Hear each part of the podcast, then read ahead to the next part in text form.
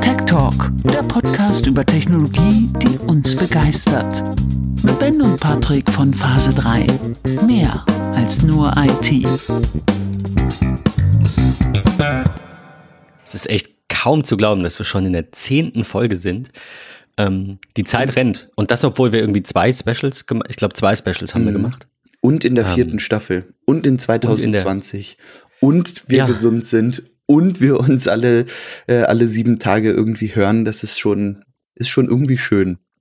Ich finde das echt angenehmer. Also ich muss sagen, jetzt nochmal so retrospektiv betrachtet, ist der Gedanke, jede Woche ein bisschen zu machen und auch einfach ein bisschen was heißt jetzt freier zu sprechen, aber nicht Push to Talk, nicht ewig vorbereiten, anderthalb Stunden intensiv mehrere, wir haben ja auch mehrere Themen gemacht. Also es war ja eben nicht nur, dass wir gesagt haben, wir haben uns früher intensiv auf ein Thema vorbereitet und jetzt bereiten wir uns halt weniger intensiv vor, sondern wir haben uns halt sehr intensiv auf mehrere Themen meistens vorbereitet. Von daher, also ich finde das, ich finde das deutlich angenehmer. Absolut. Und es ja. ist halt einfach diese sonntägliche äh, dieses die, die, die Morgenroutine. Die Morgenroutine, genau.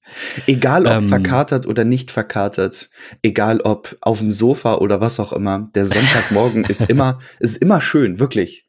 Das ist so. Man, man hört dann an der Stimme, wie spät es war. Ja. Wobei ich Hallo. finde, ich klinge auch so ein bisschen Hallo aber. Ja, bei mir macht es die äh, Jahreszeit. Ich merke es einfach bei irgendwie nachts nur noch drei Grad und immer offenem Fenster. Also wir schlafen immer mit offenem Fenster.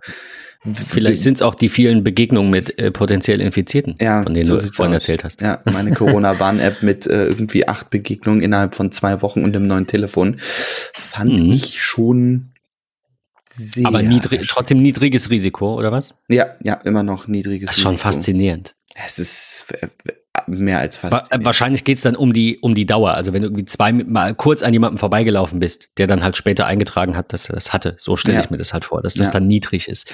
Genau. Und da ist ja schon die Wahrscheinlichkeit auch ultra gering, wenn du an jemandem vorbeiläufst. Wieso? Der muss er dich ja ablecken.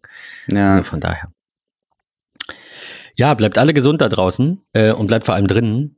Ähm, das bringt uns zu unserem heutigen Thema. Überhaupt nicht. Es bringt dich zu jedem Thema, aber egal. Ja. Aber ähm, schon ein Stück weit hat es damit zu tun. Schon ein Stück weit. Ja. Definitiv. Wir wollen ein bisschen über äh, Fotobearbeitung, Schrägstrich, äh, Photoshop-Alternativen sprechen. Grafiksoftware im weitesten ja, Sinne. Genau. Ähm, Patrick, ein bisschen was du mitgebracht. hast vor Ewigkeiten mal ähm, ja. Affinity angefragt. Ich glaube, wir müssen da so einen Sponsor-Tag dran packen, weil wir haben die auch alle bekommen, meine ja. Ich habe nur keine E-Mail dazu gefunden, aber das, ich habe es auf jeden Fall nicht gekauft und besitze es trotzdem und habe es ja. nicht illegal irgendwo geladen. ähm, du wirst ein bisschen über Affinity äh, erzählen und ich ähm, habe mich ein bisschen mit Pixelmator auseinandergesetzt. Ja. Ähm, ja, ich würde sagen, ähm, berichte mal. Also ich wurde mit, äh, ich nehme kurz vorweg, ich wurde mit Affinity nicht so warm. Mir ist das ein bisschen zu, ich will nicht mal sagen überladen, aber der Hauptgrund, warum ich eben diese ganzen Adobe-Apps auch nicht äh, gerne nutze, wenn ich sie denn mal nutze, ist einfach, dass es too much ist. Und mhm. das, obwohl es schon irgendwie zehn verschiedene gibt und jedes was anderes macht. Aber ich habe meistens so zwei, drei, vier, fünf, deswegen erzähle ich nachher, warum ich Pixelmator so mag. Ich habe meistens so zwei, drei, vier, fünf Kleinigkeiten, die ich mache, die sich immer wiederholen. Das, da gehört Zuschnitt dazu, kleine Retusche. Ich kann ja nichts, ja. ja. Äh, von daher war mir Affinity erstmal so ein bisschen too much. Du hast aber vorhin im Vorgespräch gesagt, dass du das ähm, zumindest zwei der, der drei Programme sehr intensiv nutzt. Mhm, ja. Ich muss ein bisschen ausholen an der Stelle oder will ein bisschen ausholen an der Stelle, warum wir überhaupt über diese Software sprechen. Für viele ist immer die Frage, okay, steht das in Konkurrenz mit irgendwelchen anderen Produkten? Ähm, warum kommt man auf die Idee und so weiter und so fort? Ähm, wie wir in ganz vielen Folgen schon berichtet haben, stand bei mir irgendwann dieser Umschwung von macOS zu iPadOS als Hauptplattform irgendwann mal auf dem Plan. Ähm, das funktioniert auch super, dank Pencil, dank Magic Keyboard, dank ganz vielen Dingen, wo ich einfach so sage, ja, die unterstützt mich im Alltag sehr, sehr gut. Ähm, und ich habe Ewigkeiten die Photoshop-Variante genutzt. Damals meinen kleinen Nebenjob gehabt, so dass ich auch die große ähm, Adobe Suite mir ähm, monatlich ziehen konnte zum Education-Dozentenpreis für wirklich wenig Geld, so dass ich alles hatte. Ja, also ganz, ganz klassisch. Ähm, ja, InDesign, Illustrator, Adobe Premiere, Photoshop, Lightroom, XD, was es nicht alles gibt von denen. Ähm, und war da wirklich sehr zufrieden mit. Aber der Preis war natürlich doll, gerade wenn man nicht solche Rabattmöglichkeiten nutzen konnte wie Dozent oder was auch immer. Und ähm, dann stand bei mir, wie gesagt, die weitere Arbeit mit dem iPad, mit dem Pencil, das fand ich immer super interessant, auf dem Plan und ich mag nach wie vor nicht Lightroom und Photoshop auf dem iPad. Das ist, finde ich, ist keine gelungene Software. Und ähm, irgendwie wollte ich nach Alternativen gucken, die halt auch kostengünstig sind. Weil wenn man sich mal überlegt, es gibt es dem Hause Serif die drei Affinity-Software-Varianten ähm, Publisher, Designer und Foto. Ähm, Foto brauche ich glaube ich nicht erklären. Das ist so das, das Photoshop ähm, von Affinity. Das Designer ist so das, ja, Illustrator, Illustrator InDesigner. im weitesten Sinne. Mhm. Genau, ja. Ähm, und das, das, na, das Publisher ist eigentlich so das InDesign an der Stelle. Ähm, und irgendwie brauchte ich auch tatsächlich genau diese drei Sachen. Designer zum Erstellen von Logos beispielsweise, ne? vektorisierte Grafiken, Foto klassisch zur Bildbearbeitung beziehungsweise eher Bildretusche an der Stelle. Ähm, ist ja bei Photoshop finde ich auch immer, da kann man ja eher das ein oder andere verändern als bearbeiten. Klar, bearbeiten geht auch, aber von den Tools her gibt's halt auch andere Möglichkeiten. Und ähm, das Publisher war für mich einfach so die mh, hm, Sie, Sie schreiben es auf der Website ganz schön, überzeugen Sie sich selbst von dem professionellen Desktop-Publishing der neuen Generation mit dieser bahnbrechenden Software. Ähm, zum Erstellen von Büchern. Damals schon im Bereich der Feuerwehr irgendwie monatlich Ausgaben designt und so, das mal mit Publisher gemacht. Richtig gut. Also ich, ich mag das, mag das wirklich sehr. Zu jeweils einem Softwarepreis von 54,99. Also ein unschlagbarer Preis One-Time-Purchase, kein Abo. Wie, wie, weißt du, wie es da aussieht mit, ähm, mit Updates? Also wann kostet das wieder Geld? Mm, bisher seit. Bisher nicht. Nee, bisher irgendwie nicht. Hm. Die aktuellste Version ist 1.8.6, wenn ich es richtig auf dem Schirm habe. Ähm, und das war so, ja, One-Time-Purchase. Und ähm, ich weiß nicht, ob irgendwann mal Version 2 kommt ähm, und sie dafür dann so eine Art Upgrade-Preis nehmen. Ähm, finde ich auf jeden Fall auch immer gerechtfertigt. Das ist dann ja auch immer noch eine Wo, Wobei man ja sagen muss, man vergleicht das ja auch, also je nachdem, ob er an das Edu-Abo, äh, äh Edu-Abo kommt äh, von Adobe äh, oder nicht, vergleicht man da ja zweimal quasi Äpfel mit Birnen. Also einmal ist natürlich das Adobe-Abo eben deutlich attraktiver, wenn man alle diese ganzen Apps nutzt. Das macht ja aber in ja. der Regel niemand. Ja. Wenn man, äh, ich glaube, zwei Stück können noch günstiger sein, weil eine Einzel-App gibt's dann irgendwie für paar 20 Euro. Ähm, und das Abo liegt irgendwo zwischen 60 und 70, manchmal 80. Also keine Ahnung, ich glaube, die probieren da auch so ein bisschen rum. Aber wenn du jetzt überlegst, wenn dieses Bundle hier jetzt von Affinity knappe 160 Euro kostet und die würden das im halben Jahr oder im Jahr immer mal wieder haben wollen, wäre es ja immer noch günstiger, wenn dir diese drei Apps reichen und der Workflow dir passt. Weil, also du hast jetzt hier keinen Videoschnittprogramm, was genau. bei ja, Adobe zum Beispiel. Na, also es, ja. es, hat noch deutlich mehr, ähm, wobei ich das tatsächlich gar nicht nachvollziehen kann, dass Adobe wirklich nur die Creative äh, Cloud hat. Punkt oder halt Einzelabos, weil früher hatten sie ja ihren ähm, Design Premium, Design Standard für verschiedene Workflows einfach verschiedene Pakete. Ich könnte mir wirklich vorstellen, wenn sie sagen, hier ist ein 30 Euro Bundle und dafür kriegst du dann äh, Premiere und noch zwei Programme, die dazu passen, dass viel mehr Menschen das abonnieren würden. Und da die Software ja eh besteht, ist ja jedes Abo mehr einfach mehr Geld.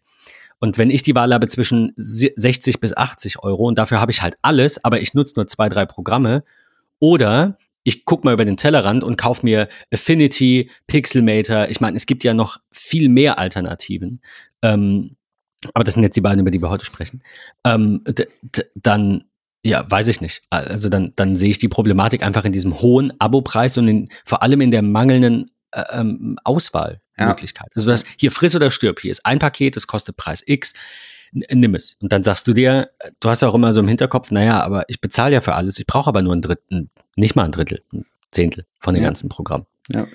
Finde ich ein bisschen schwierig. Ja, ist so. Und ich wollte ähm, das Ganze halt auch gerne auf dem iPad tun.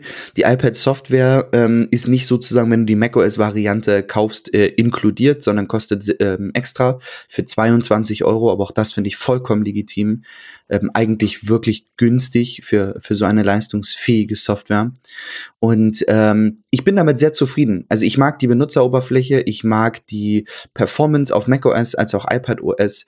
Ich habe es unter Windows Windows nicht getestet, muss ich auch offen gestehen, ähm, auch wenn ich Windows ähm, habe und ab und an mal nutze.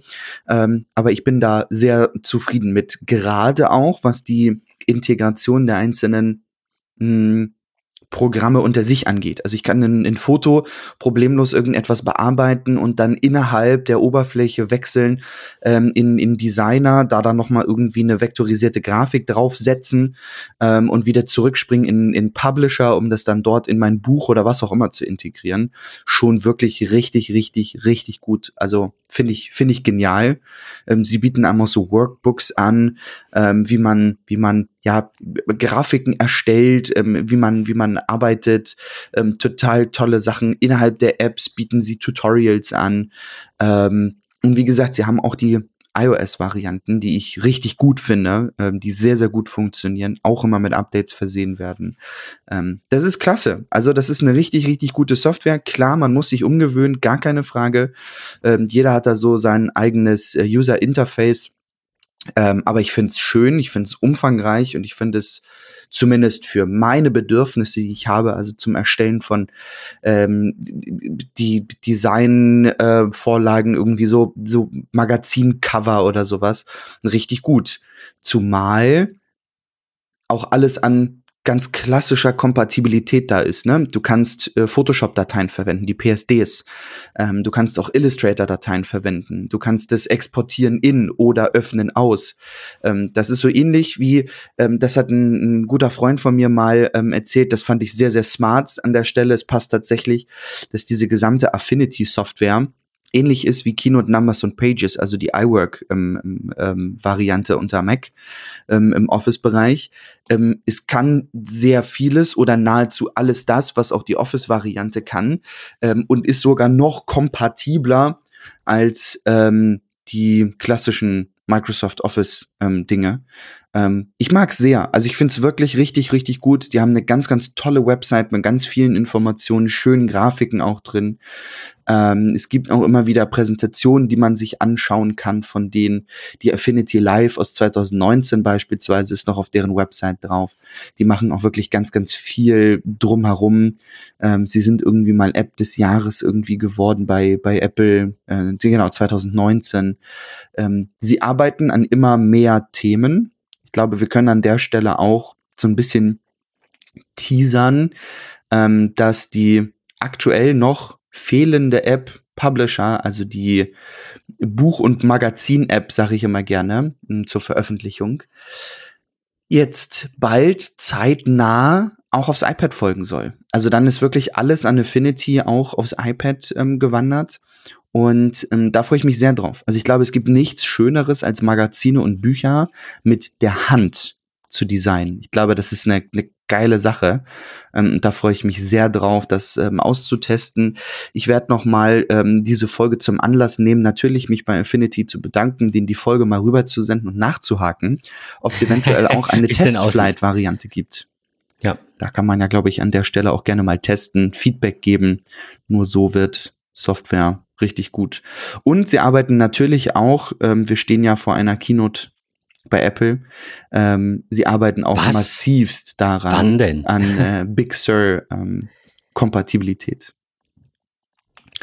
Was mir persönlich an Affinity nicht gefallen hat, äh, also bei, wie, du hast es vorhin genannt, deswegen will ich darauf nochmal eingehen. Äh, ich öffne es jetzt gerade nebenbei nochmal.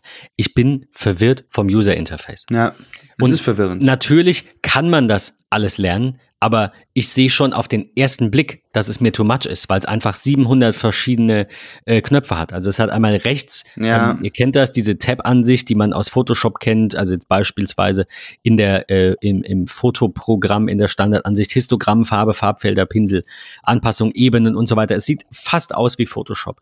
Dann hat es auf der linken Seite die Werkzeugleiste, äh, kennt man auch, alles soweit ähm, ja, relativ easy.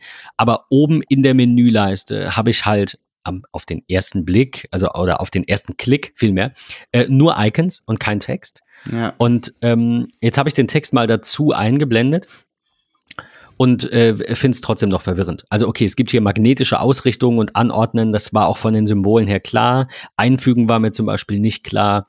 Ähm, und was diese verschiedenen Personas sind, also ich, ja, das sind natürlich verschiedene Arbeitsbereiche, dass du sagst, ich will jetzt eine gewisse eine gewisse Tätigkeit äh, ne, durchführen in meinem Dokument. Also zum Beispiel gibt's hier ein äh, Develop-Persona, da geht's dann halt eher um die Entwicklung, in Anführungszeichen, die digitale ja. Bildentwicklung ja. Äh, und so weiter. Und das finde ich tatsächlich ein bisschen verwirrend und war mir einfach ein kleines bisschen too much.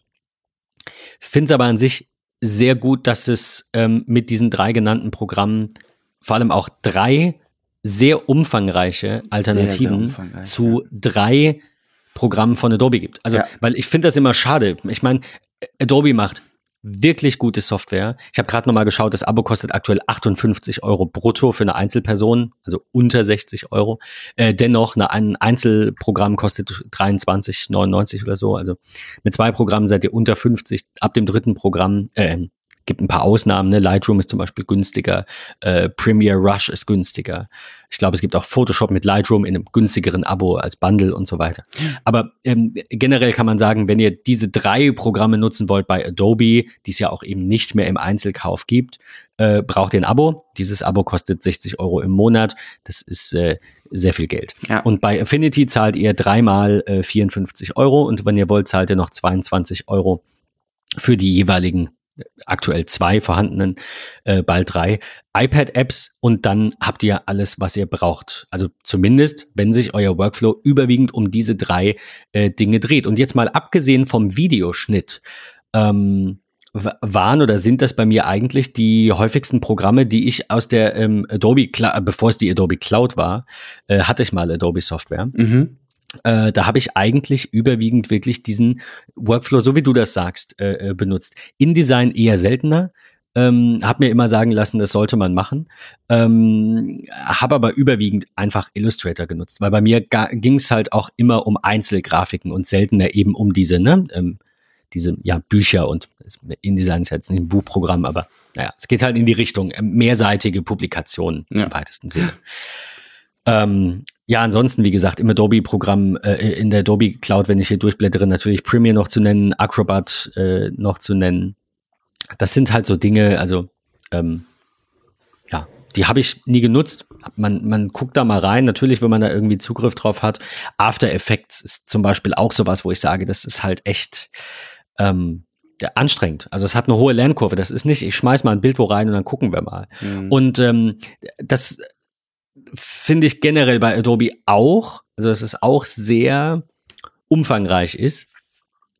Ähm, aber letztendlich finde ich das Interface bei der Adobe Software noch ein bisschen aufgeräumter. Ich will auch, will auch, Von daher bin ich, ich bin gespannt, was sie in der Zweier-Version machen. Die wird ja irgendwann kommen. Vielleicht machen sie dann einfach ein neues, ein verbessertes, vereinfachtes User-Interface. Das hätte mich zumindest äh, mehr dahin gezogen, die App mal genauer auszuprobieren. Ich will an der Stelle auch sagen, Adobe ist eine tolle Software, gar keine Frage. Ich habe nur für mich tatsächlich festgestellt, ähm, dass diese Abo-Bundles nicht zu mir passen. Und ich wünsche mir wirklich, und vielleicht ist das eine Art Appell an der Stelle, ähm, ich wünsche mir tatsächlich Möglichkeiten, ähm, mein Bundle selbst zu kreieren.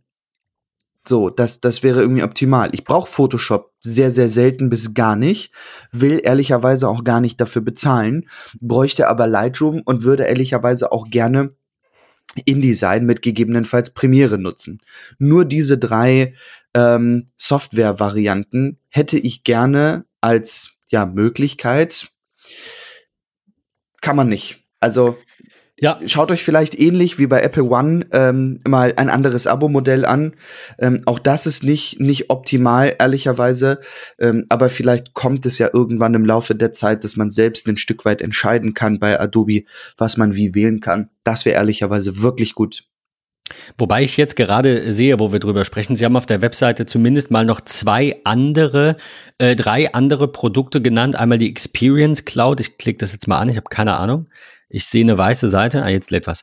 Ähm, die Experience-Plattform. Okay, das geht dann irgendwie in das ist das eine Lernplattform? In so eine, ich bin mir jetzt gerade nicht sicher, ob es ein Produkt ist, unter Produkte gelistet. Es gibt eine Document Cloud. Ich klicke jetzt einfach mal weiter, weil ich habe nicht verstanden, was es macht. Die Document Cloud ist, äh, genau, ist natürlich irgendwie Adobe ähm, ähm, äh, PDF online ablegen, signieren und so weiter. Okay, es sind aber keine Produkte in dem Sinne, wo ich jetzt sage, es sind, es sind andere Bundles. Schade, das hätte ich jetzt wirklich gehofft. Ja. Ähm, es gibt immer noch Elements-Programme, Photoshop Elements. Ich kenne sehr viele, die das nutzen. Also was heißt, ich habe das auf dem einen oder anderen Rechner installiert gesehen. Sorry, das ist die tatsächliche Aussage. Ich kenne nicht sehr viele Leute. Wenn ich jetzt aufzählen müsste, wären es zwei. Aber ich habe das schon sehr häufig auf Computern gesehen. Ähm, die Photoshop Elements ähm, Software. Premiere Elements eher seltener, äh, aber die beiden gäbe es eben noch. Aber ja, das ist halt auch nicht das ganze Erlebnis. Auf der anderen Seite kann man sich gern die Frage stellen, muss es denn das ganze Erlebnis sein? Und da denke ich mir auch, nein, mir hätte ein beschnittener Photoshop, Illustrator und InDesign e eventuell auch ausgereicht. Aber es, das gibt's halt nicht. Es gibt halt 58 Euro oder 0 Euro. Und wir beide haben uns halt für 0 Euro entschieden. Ähm, was ich auch sehr gut finde, weil man damit ja auch ein Zeichen setzt und sagt, nö, äh, so nicht. Nicht zu diesem Preis zumindest. Ähm, ja, lange Rede, kurzer Sinn. Ich gehe nochmal über das Interface äh, jetzt zu Pixelmator, denn ähm, ich hatte die Aufgabe für ein ähm, Kundenprojekt ein paar Bilder zurechtzuschneiden. Mehr brauche ich nicht. Jetzt könnt ihr sagen, ja, das kannst du doch in Vorschau machen. Aber das ist mir dann, selbst mir, dann ein bisschen zu wenig. Und ich brauche wirklich nicht viel. Ich will ein aufgeräumtes Interface. Ich will drei, vier Handgriffe machen, um zu dem Ergebnis zu kommen. Ich will nicht überladen werden mit, ähm, mit Optionen. Und ähm, da hatten wir beide uns dann drüber unterhalten vor, ich weiß nicht, zwei Wochen oder so. Und ich meinte, hey, äh, Patrick, du hast doch Pixelmator Pro. Und du sagst, äh, ja.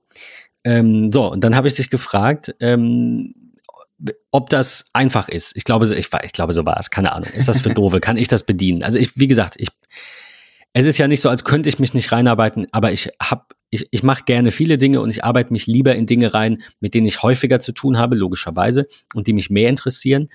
Ähm, da sage ich auch gleich noch was zu. Aber ähm, ich wollte einfach ein Programm, in dem ich ein paar Bilder öffne, in, die ich zuschneiden kann, ohne groß mich darüber aufregen zu müssen, dass das alles so anstrengend ist. Und ähm, du hast gesagt, ja, guck dir doch mal Pixelmeter Pro an. Ich habe das mal genutzt. Oder also du hast es, ne? Du nutzt es jetzt nicht intensiv, aber du hast dafür votiert, mir das mal anzuschauen. Mhm. So, äh, das ist die Vorgeschichte. Dann habe ich die Entwickler angeschrieben, habe gesagt, hey, wir machen einen Podcast, wie sieht's denn aus, so wie wir das immer machen.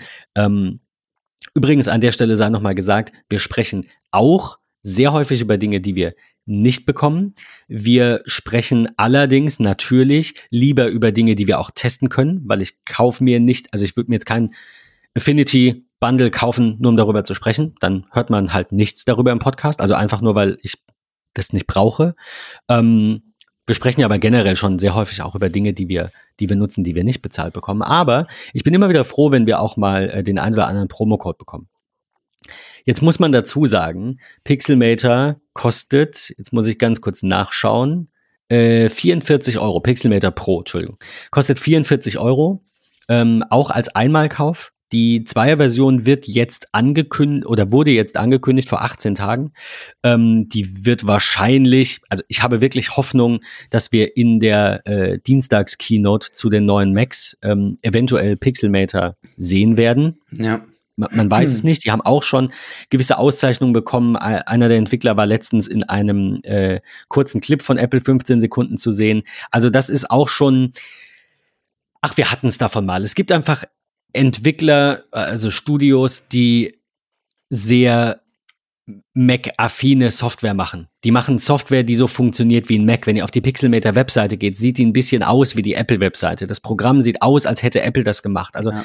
ich mag das einfach, wenn man gute native Software macht. Ne? One Password, so, ihr, ihr kennt unsere Favoriten. Und bei Pixelmator ist es ähnlich, auch vom Interface. Ähm, also an dieser Stelle danke an Andreas, der ähm, mir diesen Promocode bereitgestellt hat. Glücklicherweise haben wir in dem Fall ja nur einen gebraucht, weil du hast es ja schon. Ja, ähm, ja was gefällt mir am Pixelmeter so gut? Ähm, ich, ich sage immer, es ist für Dove. Das heißt nicht, dass man damit nicht auch Dinge machen kann, wenn man mehr kann. Das muss man auch ganz klar sagen. Ja. Also sie bezeichnen das auch selbst als Programm, das sowohl für den Einsteiger als auch für den Profi viele Funktionen bietet. Ähm, heute früh habe ich mir jetzt noch ein paar Videos angeschaut. Darauf wollte ich gerade noch zu sprechen kommen. Und ähm, habe gesehen, was man damit alles machen kann. Das habe ich auf den ersten Blick gar nicht gesehen. Was gut ist, weil das bedeutet, es ist ein wenig aufdringliches Interface. Es nervt mich nicht. Es springt mir nicht direkt ins Es Gesicht. sondern es sagt, Interface. es ist wirk es ist einfach wirklich ein sehr schönes Interface. Punkt. Man hat rechts eine Menüleiste. Man darf sich ein bisschen drüber beschweren, dass man die nicht personalisieren kann. Ähm, Habe ich im Forum gesehen, dass das sehr viele tun. Das soll kommen. Das ist im Vergleich zwischen dem alten Pixelmator, der nicht Pro heißt, und der neuen Pixelmator-Version, also die Pixelmator wird nicht mehr weiterentwickelt, nicht mehr sehr. Pixelmator Pro ist der neue Standard. Sie haben einfach den Preis auch ein bisschen angehoben, haben aber eine deutlich bessere Software gemacht, quasi nochmal von Null entwickelt. Ähm, also wenn man so will, Pixelmator war halt damals ähm, ja palettenbasiert. Also ihr habt ein Arbeits, ein, ein Fenster, ein Bild offen und habt dann irgendwo auf dem Bildschirm eben noch verschiedene äh, Paletten. So, das, das war halt Pixelmator. Und dann haben sie gesagt, nee, wir wollen jetzt quasi ein Fenster, wie bei Affinity, wie bei Adobe, in, wo eben alles in einem Arbeitsbereich ist. Finde ich persönlich auch schöner. Ich finde auch Absolut. 43 Euro absolut angemessen und nicht überzogen Absolut, ja. selbst für das bisschen, was ich mache. Äh, ich will euch g- kurz erklären, warum. Ähm, wenn ich, also ich, ich will das jetzt nicht zu, nicht hochrechnen oder was und mathematisch rangehen, aber wenn ich jedes Mal bei jedem Bild, das ich zuschneide, eine Minute länger brauche, dann habe ich irgendwann diese 43 Euro vielfach bezahlt. Ja. Wenn mir aber diese Minute nicht einfach nur, wenn das nicht nur Zeit für mich ist und mich Zeit kostet, sondern es ein Ärgernis ist, weil ich das in einem anderen Programm mache und ich immer vergesse, wo der Button ist oder das, ich mache das einfach nicht so oft, dann nervt mich das. Dann nervt mich das sehr. Und in Pixelmator ist es so, man hat äh, rechts oben hat man fünf Schaltflächen in der Menüleiste. Ähm, Export fürs ähm, fürs Internet und ein Slicing-Tool ist da, glaube ich, auch hier direkt. Ja, Slicing ist auch mit, mit dabei. Ähm, dann äh, zuschneiden. Dann äh, verschiedene Dokumentenoptionen, wie zum Beispiel äh, Bild drehen oder die Bildgröße, Größe der Arbeitsfläche und sowas. Ähm, teilen und die Seitenleiste ein- ausblenden. Und das war's. Und wenn ihr die Seitenleiste ausblendet und oben auf dieses ähm, auf diese anderen Tools klickt, dann könnt ihr wirklich einfach in dem Dokument arbeiten und seht sonst nix. Okay, ich sehe links noch äh, die, die Ebenenanzeige. So. Und wenn ich die auch ausblende, dann habe ich einfach nur ein Bild und fertig. Dann blende ich meine Seitenleiste noch ein. Ich finde, das macht Sinn. Die kann man auch gerne immer sehen. Man, also sie ist nicht aufdringlich. Das finde ich ist ein großer Vorteil. Und dann kann ich da mit wenigen Klicks eine benutzerdefinierte Größe, also beim Beschnitt jetzt, das war jetzt mein Hauptaufgabenpunkt in diesem einen Fall äh, kann ich ein Standardverhältnis schon mal auswählen, die sind hier genannt, äh, Originalverhältnis natürlich quadratisch, 16 zu 9, 4 zu 3, äh, 3 zu 2, ihr kennt das. Oder auch eine verschiedene, äh, verschiedene Größen hier vordefiniert, ähm, 1920 auf 1080, 1024 auf 768. Ähm, oder ihr gebt es eben manuell ein und sagt, ich will jetzt ein Verhältnis von, keine Ahnung, 2 zu 1, 3 zu 1. Ähm, und dann habt ihr einen Rahmen über dem Bild und den könnt ihr dann entsprechend auch noch größer und kleiner ziehen, aber dieses Verhältnis bleibt immer. Und einige von euch werden jetzt denken, was redet der da? Das kann doch jedes Programm, das ist doch super einfach. Ich kann euch sagen, ich habe in Pixelmator Pro sechs Bilder für eine Slideshow zurechtgeschnitten in der Hälfte der Zeit, die ich in jedem anderen Programm, das ich kenne und bisher ausprobiert habe, gebraucht hätte.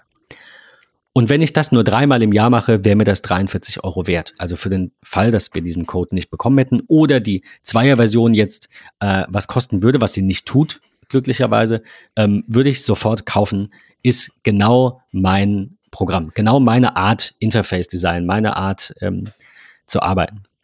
Ich glaube, was auch bei Pixelmator ein Riesenfaktor ist an der Stelle, du hast es schon gesagt, sie sehen sehr Apple-like aus. Sie bieten einem auch wirklich alles, was Apple in seiner Software, ich will nicht sagen vorgibt, aber mitliefert. iCloud-Synchronisation, Machine Learning, Core Images. Sie nutzt die Core ML.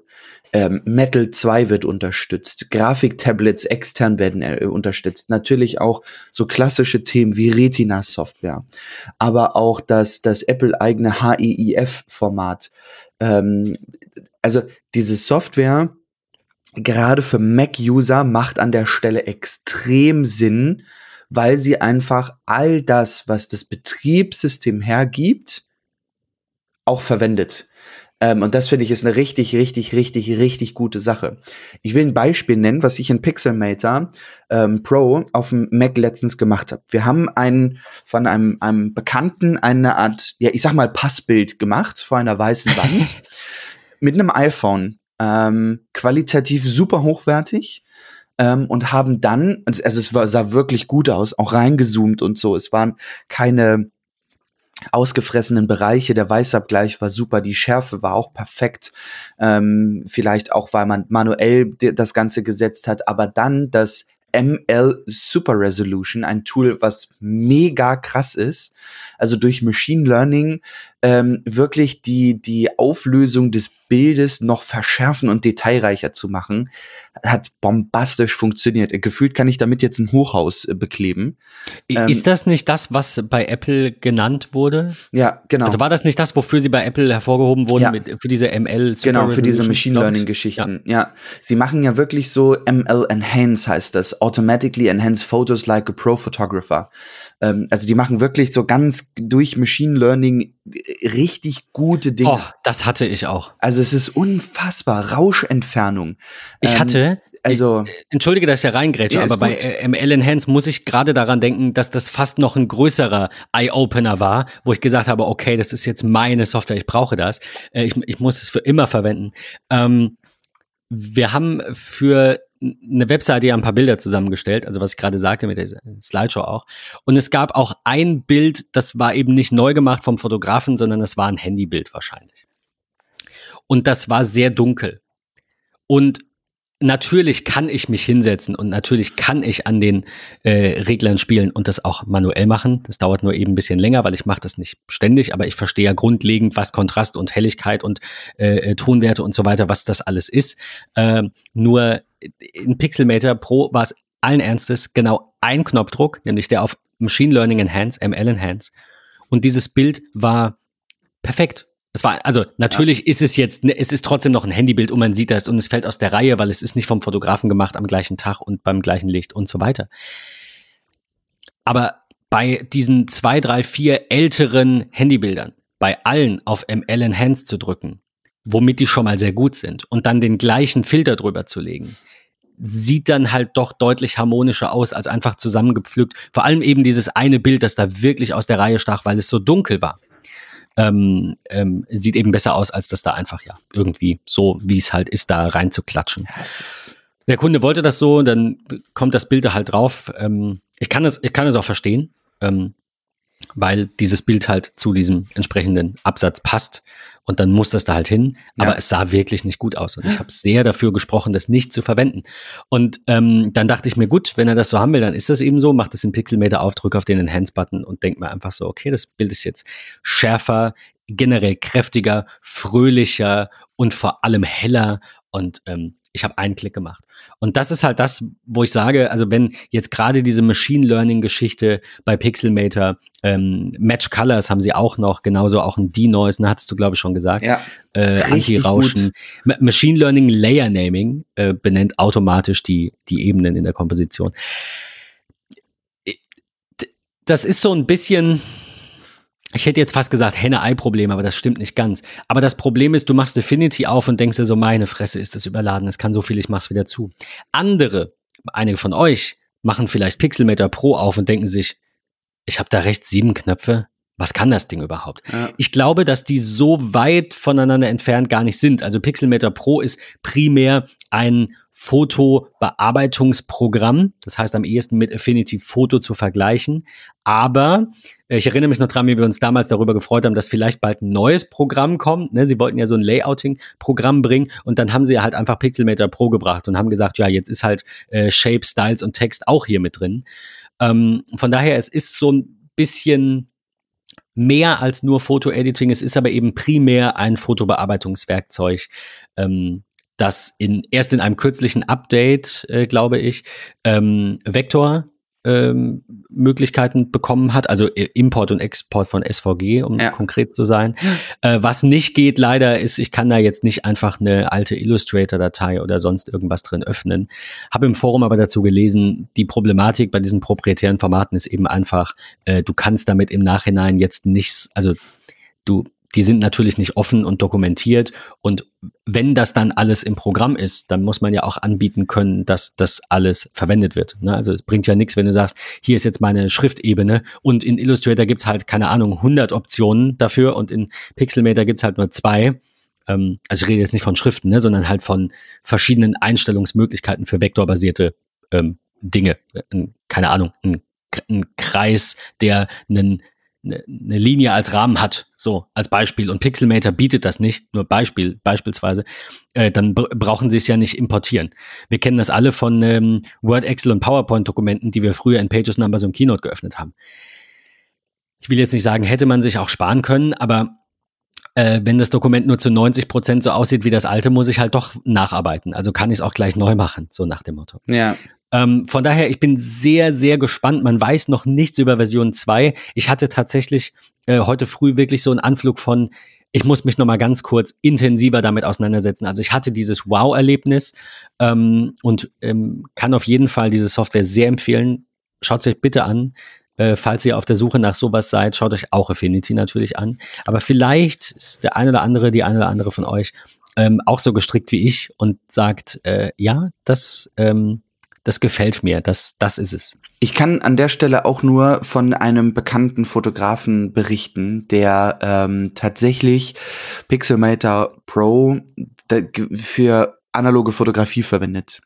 Ähm, der fotografiert analog, bringt seine, seine Filme weg, ähm, lässt sich dann im Grunde die, die Negative äh, geben, sag ich mal, ausschließlich, ähm, keine direkten Fotoabzüge, scannt die zu Hause über einen Canon-Scanner ähm, und hat dann die Dateien bei sich auf dem Rechner ähm, und haut sie sich in Pixelmator Pro. Und gerade das Machine Learning, das D-Noise, das Super Resolution macht aus, ich sag mal, alten analogen Fotos, die ja natürlich heute aufgenommen worden sind, aber selbst auch Fotos, die vor 40 Jahren aufgenommen worden sind, kriegen digital einfach unfassbar viel Mehrwert. Das macht richtig, richtig, richtig viel Spaß. Und halt, also, ja, ähm, ein Klick. Also das war das, wo ich irgendwie sagte, das es spart halt unterm Strich sehr viel Zeit. Total. Ähm, ja, äh, was ich eben sagen wollte, ich habe mich dann heute Morgen nochmal hingesetzt, habe gesagt, ich muss nochmal ein bisschen tiefer vielleicht in die Materie einsteigen und mir auch die Dinge anschauen, die ich nicht brauche und von denen ich nicht so viel Plan habe. Und ähm, möchte euch an dieser Stelle noch die Tutorial-Seite von Pixelmator verlinken und auch deren YouTube-Channel, denn ähm, das ist eine sehr gute Anlaufstelle. Also ich habe, ähm, keine Ahnung, fünf, sechs, sieben YouTube-Videos geschaut und was die mit Machine Learning machen, also magnetisch, du, du, man kennt ja diese Auswahlrahmen, ne, diese gestrichelte Linie, für die, die jetzt auch nicht so bewandert sind wie ich, nenne ich es jetzt mal diese gestrichelte Linie, die man um Objekte legen kann. Da gibt's ja dann dieses intelligente Auswahlwerkzeug, was es schon seit gefühlten 20 Jahren gibt. Und man klickt was an und dann wird eben diese eine Form oder diese eine Person ausgewählt. Das äh, ist bei Pixelmator natürlich auch äh, on board. Und äh, du kannst da halt quasi an einem, nehmen wir jetzt eine Person von einem Hintergrund, einfach entlang ziehen und siehst halt, wie sich diese Linie magnetisch um diese Person schmiegt. Und ich, ich finde das auch einfach, es ist auch schön gemacht. Es ist einfach ähm, echt, da, das merkt ihr vielleicht daran, wie enthusiastisch ich da bin, aber ich finde nichts schlimmer als schlecht gemachte, nicht native Software. Das ist bei Apple häufiger der Fall, dass ähm, Entwickler sich dem eben verschreiben, das auch richtig zu machen. Und Pixel, die Pixelmator-Entwickler scheinen das sehr ähm, äh, quasi ähm, ja ähm, sich auf die Fahnen geschrieben zu haben. Das ärgert mich aber auch bei Windows, das ärgert mich auch bei Android, das ärgert mich eigentlich überall, weil ich halt sage, du musst, um eine gute Software zu machen, in diesem System, in, in das System dich integrieren. Du musst verstehen, wie der Nutzer denkt. Du musst verstehen, wie die Programme aufgebaut sind.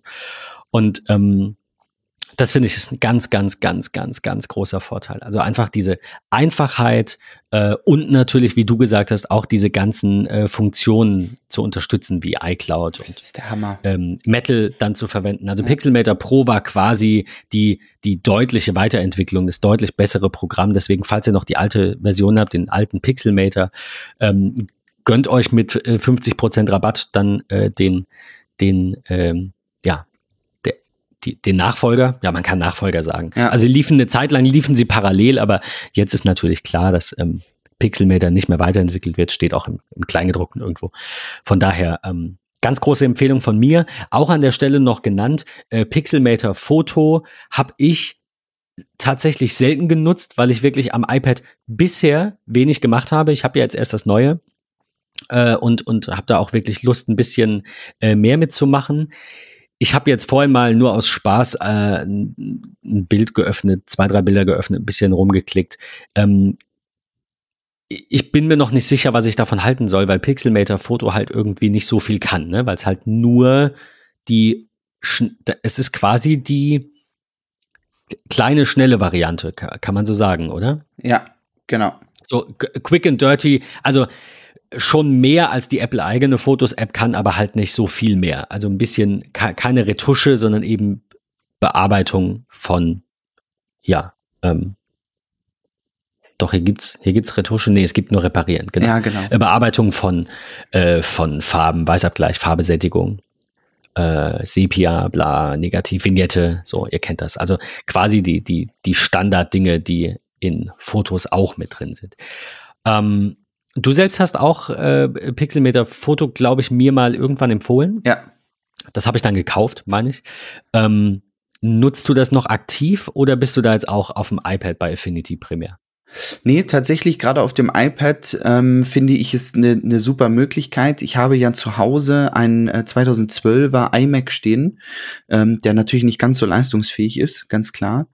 Ähm, und ähm, auch hier, die ganzen Machine Learning-Möglichkeiten sind unfassbar. Die sind unfassbar gut. Die Schnelligkeit, das ist natürlich nicht zu vergleichen mit dem Gerät, was ich hier äh, noch mit stehen habe. Von daher ähm, nutze ich tatsächlich sehr gerne, gerade auch mobil. Ähm, ich hatte es ja schon das ein oder andere Mal berichtet. Bei uns ist ja eine, ein kleines Katzenbaby eingezogen. Da werden natürlich aktuell die meisten Fotos von gemacht. Ähm, dementsprechend ist das eine, eine mega Sache, ähm, mal eben schnell ein Pixelmator-Foto mit drei, vier, fünf Fingerklicks sozusagen ähm, Bilder zu bearbeiten. Das macht unfassbar viel Spaß. Ist wirklich schön. Ähm, Pixelmator Nicht-Foto für iOS hast du ausprobiert? Ja, Fisch nicht so toll. Braucht man nicht. nee. Ist, ist gefühlt, ist ähm, der Pixelmator für iOS die, ab- die alte Version. Also es kann zwar mehr, es kann auch ein bisschen Retusche, aber es ist für mich irgendwie eher so auf dem Niveau von Pixelmator, nicht Pro auf dem Mac. Ja. Also ich hoffe, dass auch da vielleicht, hat auch nicht ganz so gute Bewertung, ich hoffe, dass auch da ein bisschen, äh, ein bisschen was noch kommt. Aber Pixelmator Foto äh, finde ich ganz schön, auch um eben schnell mal irgendwie was zuzuschneiden oder zu verbessern, wenn einem eben die, ähm, die äh, wenn einem die eigene Foto-App eben nicht ausreicht.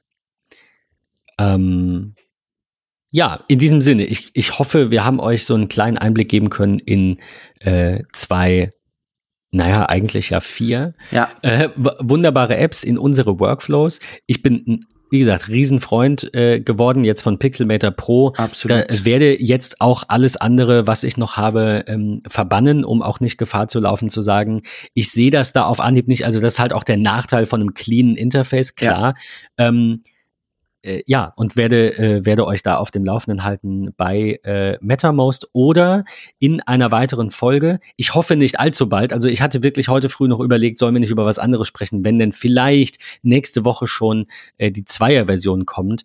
Ähm, ich, ich bin gespannt. Also vielleicht sprechen wir in einigen Wochen äh, nochmal über äh, Pixelmator in der Zweier-Version, wenn da wirklich viele neue Dinge kommen. ja. Äh, ich glaube ja, die werden auch wieder jetzt direkt am Start mit äh, Apple Silicon Unterstützung eben dabei sein. Ne? Also weil es sind halt für mich, es gibt da so eine Handvoll, es sind ein paar größere und mehr Hände, aber es gibt da so eine Handvoll Studios, die einfach immer zum Launch dabei sind. Ne? Panic zum Beispiel immer. auch, Die liefern ähm, immer. die jetzt ja. Nova gerade gebracht haben, Pixelmator, One Password, äh, ich weiß nicht, ich sehe jetzt äh, Things natürlich, Cultured Code, äh, Reader ist auch eigentlich immer relativ, ähm, relativ schnell draußen, Fantastical auch, das sind halt überwiegend diese iOS und, und macOS Only Studios, die da halt, ähm, klar, ihren Lebensunterhalt damit bestreiten. Ähm, ja, die da immer sehr zackig sind. Von daher, ich hoffe, dass die Zweier-Version noch ein bisschen auf sich warten lässt, weil sonst müssen wir vielleicht in zwei, drei Wochen schon wieder über dieses Thema sprechen. Wir, wir gucken mal. Ähm, ich bin sehr gespannt, was nächste Woche passiert. Wie ihr alle wisst, am Dienstag, am Dienstag schon, oder? ja, Heute ist Sonntag. Nur noch Ja. zweimal schlafen. Dann gibt's endlich die neuen Macs. Ich habe Patrick schon geschrieben, äh, das noch zum Abschluss der Folge. Ich habe Patrick einen äh, Bild, äh, einen Link geschickt zu dem äh, Konzept, das auf 9 to 5 Mac geteilt wurde mit Halleluja. einem Edge-to-Edge iMac und habe geschrieben, es ist mir egal, wenn das kommt, werde ich es kaufen. Ähm, ja, ich bin sehr gespannt. Ich glaube, es ist generell eine der spannenderen Keynotes, also technisch quasi, ja, ähm, weil wir halt eben nicht nur das neue iPhone sehen, das endlich 5G hat, oder ein neues iPad Air, das das Pro von vor zwei Jahren ist mit einem neuen Chip. Klar, der, der, ähm, der A14 ist ein super Chip. Also das war für mich technisch dieses Jahr schon mal ähm, ein Durchbruch. Ne? Also der erste 5-Nanometer-Chip überhaupt in, in einem Gerät, in einem kommerziell vertriebenen Gerät, ist natürlich auch schon mal eine Hausnummer. Ich glaube aber, dass das jetzt eben quasi wieder Back to the Mac, äh, wenn auch nach zwei Wochen, aber dass das jetzt hier A14 im Mac äh, schon sehr viel Spaß machen könnte. Also das, äh, da freue ich mich sehr drauf. In diesem Sinne, ähm, wir werden hoffentlich vielleicht eine Special-Folge bringen können, je nachdem, wie, wie es zeitlich passt. Ähm, dann nehmen wir den, den Mac und die Keynote quasi schon mal aus der Gleichung und hören uns in der kommenden Woche mit einem ganz anderen Thema, das aber noch nicht feststeht, aber nicht die neuen Macs betrifft. Ähm, in diesem Sinne, schönes Restwochenende. Patrick, danke wie immer für deine Zeit und bis äh, hoffentlich Mittwoch oder naja, wir hören uns eh Dienstag. Ne? genau. Bleibt gesund. Bis dahin. Bis dahin. Tschüss. Tschüss. Ciao.